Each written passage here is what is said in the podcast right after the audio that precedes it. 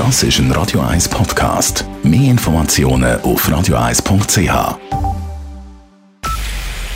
Es ist 9 Uhr. Radio 1, der Tag in 3 Minuten. Mit der Elena Wagen. Joe Biden ist offiziell der neue Präsident der USA. Er wurde heute vereidigt und kurz vor 18 Uhr Schweizer Zeit legte Biden seinen Amtseid ab. I, Joseph Robinette Biden Jr., do solemnly swear that I will faithfully execute the office of President of the United States and will, to the best of my ability, preserve, protect, and defend the Constitution of the United States. So help me God. Congratulations, Mr. President. Begleitet wurde die Amtseinführung Bidens von großen Feierlichkeiten, wegen Corona mit wenig Publikum, jedoch mit Auftritten von vielen großen Stars wie Lady Gaga oder Jennifer Lopez und auch mehrere ehemalige Präsidenten waren vor Ort. Die Vereidigung fand unter einem großen Sicherheitsdispositiv statt. Nach dem Sturm von Anhängern von Trump auf das Kapitol vor zwei Wochen war befürchtet worden, dass es wieder zu Ausschreitungen kommen könnte. Bisher ist es aber ruhig geblieben.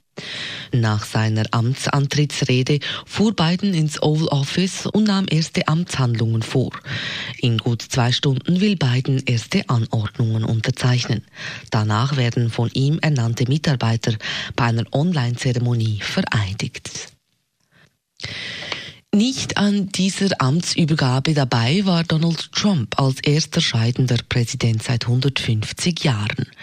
Wenige Stunden vor Bidens Amtsantritt hatte Trump das Weiße Haus definitiv verlassen und sich bei einer kleinen Feier mit einer kurzen Rede verabschiedet. Darin bedankte er sich bei seiner Familie und den Unterstützern und er kündigte an, dass er in irgendeiner Form zurückkehren werde. It is my greatest honor and privilege to have been your president. A goodbye. We love you. We will be back in some form. So, have a good life. We will see you soon. Thank you. Thank you very much. Thank you very much.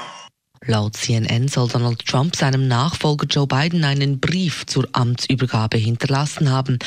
Der Inhalt dieses Briefes ist unbekannt. Und damit zu den heutigen Meldungen aus der Schweiz. In der Schweiz haben neu auch temporär Angestellte und Lehrlinge Anspruch auf Kurzarbeit in der Corona-Pandemie. Das hat der Bundesrat heute entschieden. Damit sollen weitere Hürden zur Kurzarbeitsentschädigung abgebaut werden und möglichst Arbeitsplätze erhalten werden, begründet Bundespräsident Guy Parmelin heute den Entscheid. Und es werde auch die Reaktivierung des Covid-Kreditprogramms geprüft. Die gesundheitliche Lage in der Schweiz sei trotz sinkenden Fallzahlen weiter angespannt, so der Bundesrat heute. Die Ausbreitung des mutierten Virus habe sich in der Schweiz innerhalb einer Woche verdoppelt. Der Bundesrat will die Postfinanz privatisieren und zu einer vollwertigen Geschäftsbank machen. Das ist ein Paukenschlag. Ursprünglich wollte der Bundesrat der Postfinanz lediglich ermöglichen, Kredite und Hypotheken geben zu können. Postfinanz gehört als Tochter der Schweizerischen Post dem Bund. Wenn der Bund aber eine Bank besitzt, die Kredite vergeben kann, würde dies der Verfassung und der freien Marktwirtschaft widersprechen. Deshalb soll die Postfinanz nun aus dem Postkonzern gelöst werden. Dieser Schritt wird sowohl von Gewerbeverbänden, aber auch von Gewerkschaften kritisiert. Radio 1, Wetter.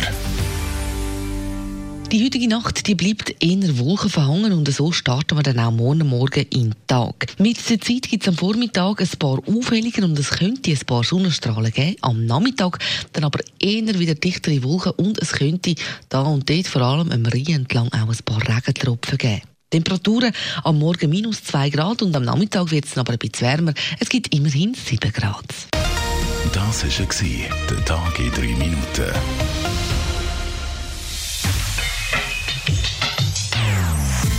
Non-Stop Music auf Radio 1. Die besten Songs von allen Zeiten. Non-Stop. Radio 1.